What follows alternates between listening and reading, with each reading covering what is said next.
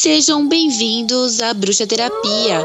Hoje, 9 de julho de 2020, eu dou continuidade à Bruxa Terapia Podcast, espaço destinado para quem procura autoconhecimento, expansão de consciência, responsabilidade de consumo, meio ambiente, rituais, eventos holísticos, comportamento e cultura. E no programa de hoje, eu conto com a participação do Anderson ou Belezinha ou Barava, professor educador ambiental, vegetariano há mais de 20 anos e palestrante do grupo Consciência Viva. Seja bem-vindo, Belezinha. Obrigada por ter aceitado o convite. E eu já vou pedir para você se apresentar um pouco e falar o que é esse grupo de Consciência Viva. Olá, Luana. Agradeço muito pelo convite. Um prazer enorme estar aqui e estou aqui para ajudar, para somar e também sempre para aprender.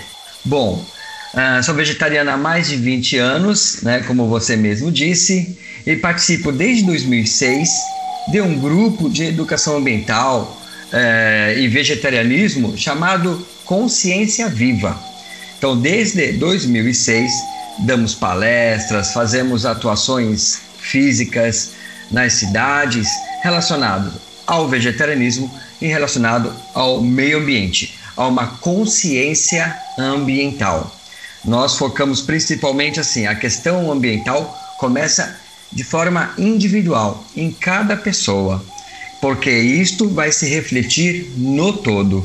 É, eu ia até realmente fazer essa pergunta, né, de qual hum. que é a, a, diferença da consciência de consumo, né, da questão a gente está falando de consumo no geral, né, até o plástico, o orgânico, qual é a diferença na saúde aumentar esse consumo de orgânicos, de vegetais, de produtos conscientes para o indivíduo único e para a humanidade, né? Fantástico falar sobre isso. Hoje estava ouvindo rádio no carro e vi que no Brasil há 22 mil agricultores orgânicos, sendo que a maior produção orgânica é de pequenos produtores e isso é fantástico. Aos grandes produtores, mas a agricultura familiar, os pequenos agricultores têm que ser estimulados, motivados a continuar com isso. Aumentou imensamente a procura, nessa pandemia mesmo, imensamente a procura por alimentos orgânicos. Isso faz bem para o sistema ecológico, para as pessoas e para o planeta como um todo. Ter é, alimentos orgânicos significa respeitar a fauna e a flora, as cadeias alimentares que existem nas florestas. Sim, por quê? Pessoal, agrotóxico muitas vezes são lançados através de aviões ou tratores imensos que ficam espirrando veneno. Né? Eles querem mudar o nome de agrotóxico para defensivos agrícolas para ficar menos chocante na, na, na vista das pessoas. Pois bem, estes agrotóxicos se espalham nos ecossistemas ao redor da, da agricultura, da plantação, contaminando lençóis freáticos, contaminando rios e lagos e principalmente o solo, afetando até essa cadeia alimentar que eu comentei, pois não são apenas pragas que são destruídas ou ervas daninhas, por exemplo, e sim plantas nativas daquele ecossistema, insetos que estão inseridos em uma cadeia alimentar. Lembrando, são chamados de pragas porque estão consumindo o que o homem está plantando. Porém, estes insetos já estavam lá antes da chegada do ser humano. A questão da agricultura orgânica respeita essa fauna e essa flora, respeita esses insetos. É, então, essa é uma questão que se deve levar em consideração. O que eu ia até comentar é que existe até uma campanha Tire a Amazônia do Prato, né? Referente ao grande número de desmatamento relacionado ao consumo de carne.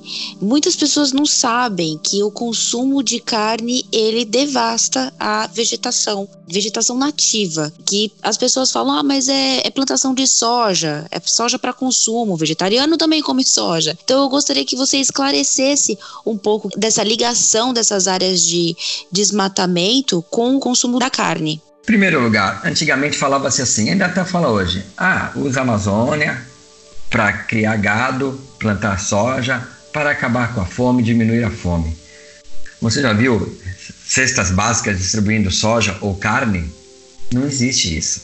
Então, é para aumentar o lucro dos pecuaristas. Simples assim. Agora, você falou também da soja. 40% dos grãos, não apenas a soja, que é plantado no Brasil, é para alimentar gado. Seja na exportação, nós exportamos muita soja, e isso vai servir de ração para os animais criados muitas vezes em cativeiro, porque na Europa, por exemplo, não há tanto espaço quanto ocorre no Brasil. Então, por exemplo, criar gado só piora o ecossistema. Você tem que desmatar a floresta amazônica, permitir o crescimento de capim específico e colocar o gado para comer. Com a retirada da floresta nativa, você causa um empobrecimento do solo, pois a maior parte da matéria nutritiva da floresta amazônica está na vegetação, nas árvores. Você retirando-as, não tem a reciclagem da matéria, solo, bactérias, fungos, vegetação. Solo, bactérias, fungos, vegetação. Não há porque ah, o gado vai comer o capim e não vai repor. Não adianta falar que as fezes vão servir como adubo. Não há uma renovação. Então, o que acontece? O gado vai pisotear essa área após comer o capim, vai impermeabilizar esse solo. Aí que os pecuaristas fazem, deslocam o seu rebanho para uma outra área. E essa que foi abandonada começa um processo de desertificação. Lógico que é em alguns anos, não é de uma hora para outra, mas é dessa forma que acontece. Para plantar soja próximo a florestas tropicais, por exemplo, há muita dificuldade e aí haja venenos. Ou, por exemplo, soja transgênica, onde ela tem um DNA alterado, é inserido o DNA de uma bactéria para que essa soja, essa soja transgênica, seja é, resistente a agrotóxicos. Não é, uma soja transgênica não é resistente a pragas, é resistente a agrotóxicos, pois eles poderão jogar uma quantidade maior de agrotóxicos ou para matar as plantas daninhas e para insetos, e as plantas da soja não sofrerão é, com esse agrotóxico, tanto que elas têm o nome Roundup Red, ou seja, pronta para o herbicida Roundup. E tudo isso é ingerido pela pessoa que consome aquela carne, né? E aproveitando, é, eu já queria que você também trouxesse essa consciência dos malefícios do consumo da carne vermelha, do tempo de digestão que essa carne que é consumida, que demora para fazer essa uhum. digestão, né? É. E quais esses benefícios da alimentação vegetariana e como nós temos esse, esse canal, a gente fala de energia, espiritualidade. Eu gostaria também que você agregasse e falasse um pouco dessa importância da escolha do consumo animal e a relação dela com a expansão de consciência. Bom, pessoal, a carne vermelha ou qualquer tipo de carne, é, ela vem com dor. Simples assim. Pois nem os animais têm um sistema nervoso, eles são seres sencientes, eles prestam atenção ao seu redor, eles entendem o que está acontecendo com seus companheiros de rebanho, por exemplo. Então, quando você come carne vermelha, você adere à energia de medo, de pavor e de dor. É, talvez muitos possam não acreditar, mas eu lembro muito bem que quando eu comia carne, é, e lógico, vai, churrasco acompanha bebidas alcoólicas como cerveja. Eu tinha um aumento da minha irritabilidade. E eu creio que ao abandonar a carne, eu comecei a diminuir é, essa irritabilidade. Pois a gente adere a pessoa algumas coisas, você acreditando ou não, simplesmente existem. Então o consumo de, de animais adere àquilo que ele está passando. Além de você, quando toma leite, por exemplo, é, você toma um leite com antibióticos e hormônios, ou quando você come frango, que ele vem cheio de antibióticos e hormônios do crescimento? Sim, porque os medicamentos se espalham no corpo do animal, assim como se espalha no nosso corpo. Por exemplo, nós tomamos o medicamento. Algumas horas depois, nós o excretamos. Os animais é a mesma coisa, se espalha pelo corpo e eles excretam, mas permanece uma quantidade. A, a mãe é, de um filhinho, se ela toma medicamento, vai passar no leite materno. A mesma coisa na vaca leiteira, se ela toma remédios para sobreviver ao sofrimento, ao cativeiro, a ficar presa ou ao maquinário que extrai o leite, é lógico que isso vai estar no leite. É lógico que antibióticos estarão na carne.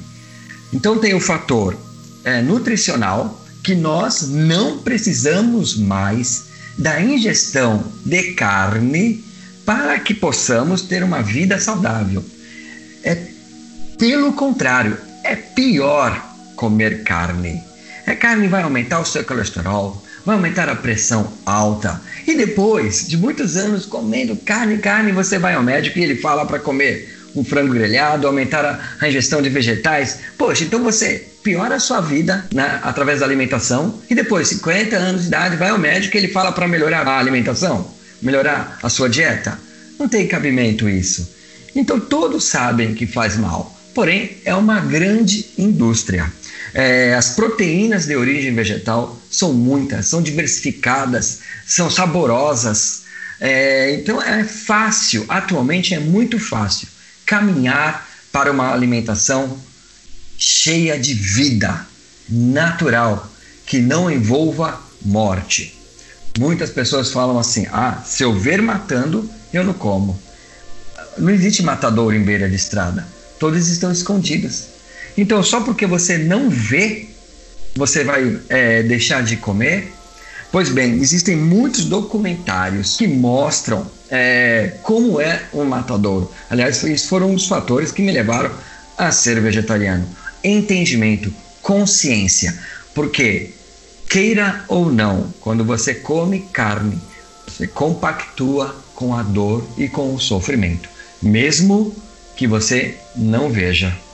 É, não sei se o canal trata de karmas, por exemplo, mas eu creio que se você compactua com a dor, com o sofrimento de outro ser vivo, talvez você esteja é, entrando em uma espécie de karma coletivo difícil deixar de ser carnívoro. A indústria, o mercado, são diversas opções, facilidades e sabores uma dúvida até pessoal que eu vou compartilhar.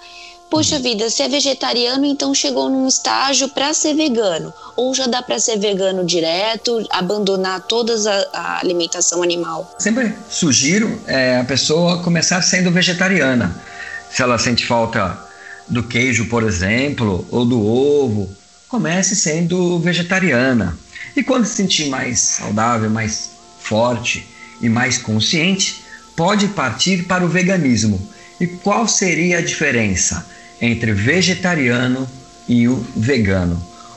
O vegetariano, ele deixa de se alimentar de bicho, de carnes, seja carne vermelha, peixe, carne branca, como frango, que seja.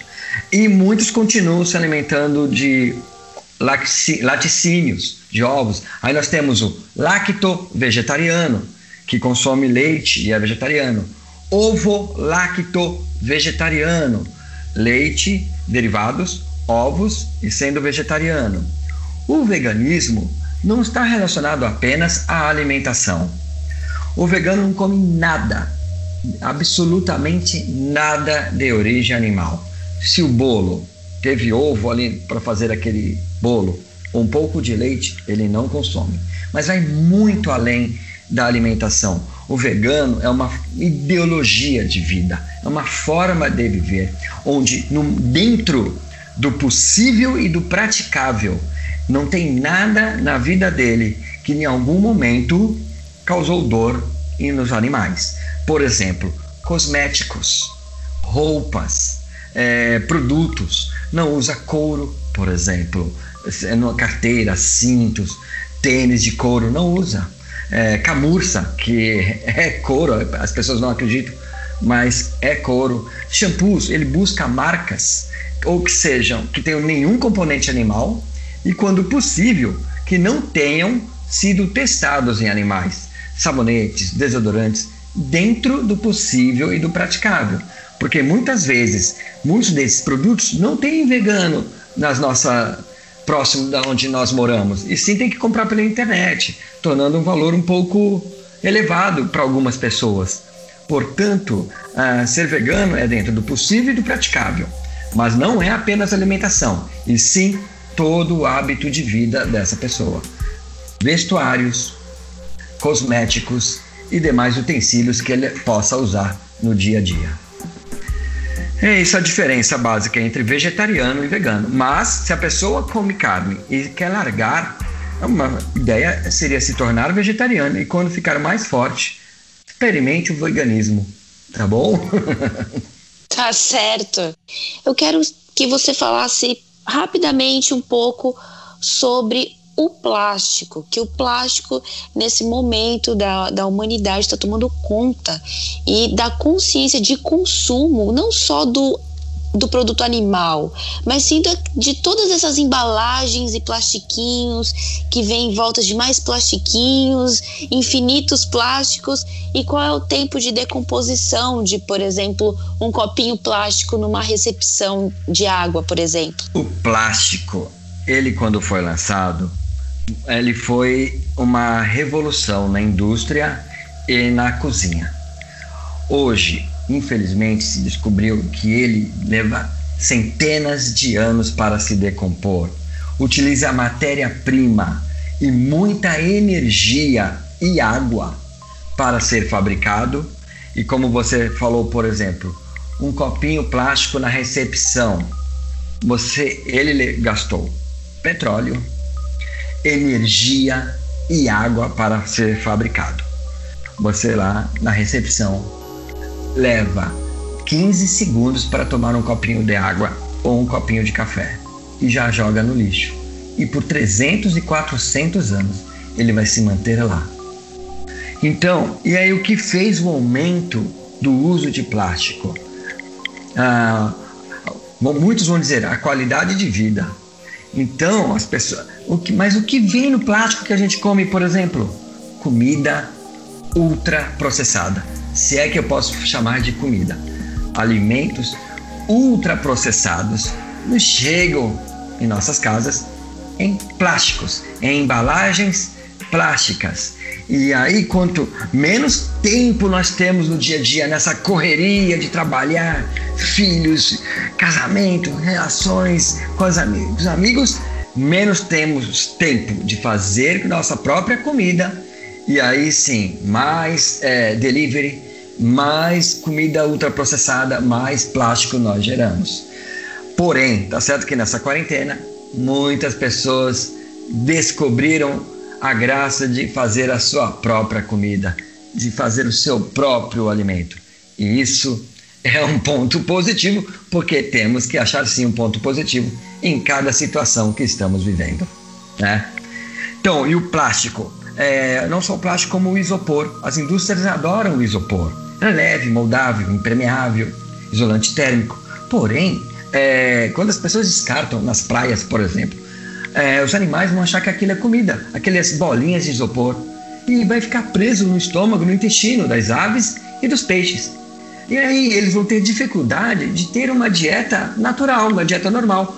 Quantos e quantos vídeos, muitos de vocês já devem ter visto nas redes sociais, de tartarugas que morreram e quando vão fazer uma cirurgia tem plásticos, tampinhas de garrafa PET, canudo no nariz.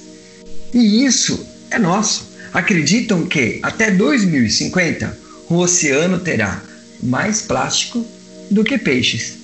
E sim, quando comemos o peixe, quem come, né?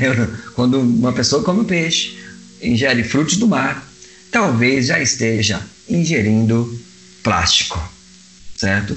Então, eu acredito que alimentação natural, alimentação mais saudável, fazer a nossa própria comida e ter consciência ao adquirir esses produtos, eh, como os deliveries, por exemplo, é uma forma de melhorar o meio ambiente, a começar por você, a começar por mim. É a responsabilidade do, de consumo vem na hora que você vai escolher aquilo que você vai se alimentar, ou você vai tomar um banho, ou você vai passar um desodorante. Então não, não, não existe fuga. Não existe lá fora, tá tudo aqui não dentro. Existe. Não existe lá fora, tá tudo aqui dentro. E eu acho que as pessoas têm que realmente se importar com o que consome, o que leva para casa, com o que leva né, a sacola uhum. que leva para casa, que essa sacola ela demora anos para é. se decompor. Você vai morrer, seus filhos vão morrer, seus netos vão morrer, é. vão vir outras gerações e o lixo vai ficar aí. Vamos deixar pegadas, vamos tirar foto, curtir, Isso. compartilhar e deixar a natureza limpa e ficar limpo também, né? Se alimentar com, com, produtos que não sejam cheios de venenos, agrotóxicos ou animal. E, e inserir a, o hábito de consumir coisas vegetais e natura. E eu vou encerrar o programa de hoje com uma pergunta. A bruxa não está solta, a bruxa é livre.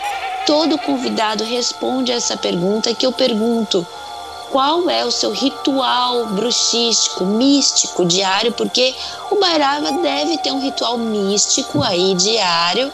E agora a gente vai conhecer um pouco esse lado místico. Conta pra gente, por favor. Ou durante a manhã, após acordar, ou à noite, um agradecimento à divina amada existência pela vida que nós temos. Utilizo muitas pedras e cristais. Hoje mesmo estava fazendo o estudo de qual pedra cristal utilizar. E aí eu escolhi uma pedra e fui ler sobre ela e eu acho que até bate com, curiosamente com esse evento que estamos realizando, que é o topázio imperial. Eu acredito no poder das pedras, dos óleos essenciais, da gratidão diária, porque sempre, sempre, sempre temos algo a agradecer e isto é um ritual diário. Muito obrigada, obrigada Anderson Belezinha Bairava, pela sua participação, pelo seu tempo, dispor esse tempo para poder compartilhar conhecimento. As pessoas me, me procuram para poder tra trazer respostas e às vezes eu até tenho uma resposta, mas não uma, uma resposta viva, uma resposta tão é, rápida, né? E hoje as uhum. coisas estão um pouco rápidas. Eu tenho certeza é. que esse programa vai trazer muita expansão de consciência, amor, responsabilidade, autoconhecimento. E eu encerro mais um programa do Bruxa Terapia com muito amor, muita gratidão no meu coração e com mais esse ensinamento, porque todo participante me ensina o que eu devo fazer que eu não, e não estou fazendo. O de hoje eu aprendi. Eu tenho que agradecer mais, porque a vida é linda. E é isso, Anderson. Obrigada pela sua participação. Eu agradeço bastante por esse convite. Espero que possa ter ajudado de alguma maneira a todos que ouvirem esse podcast. E Luana, excelente trabalho, excelente atitude que você tem perante a vida, tá bom? Então, eu agradeço a esse convite. Obrigada, obrigada a todos os ouvintes e até o próximo capítulo.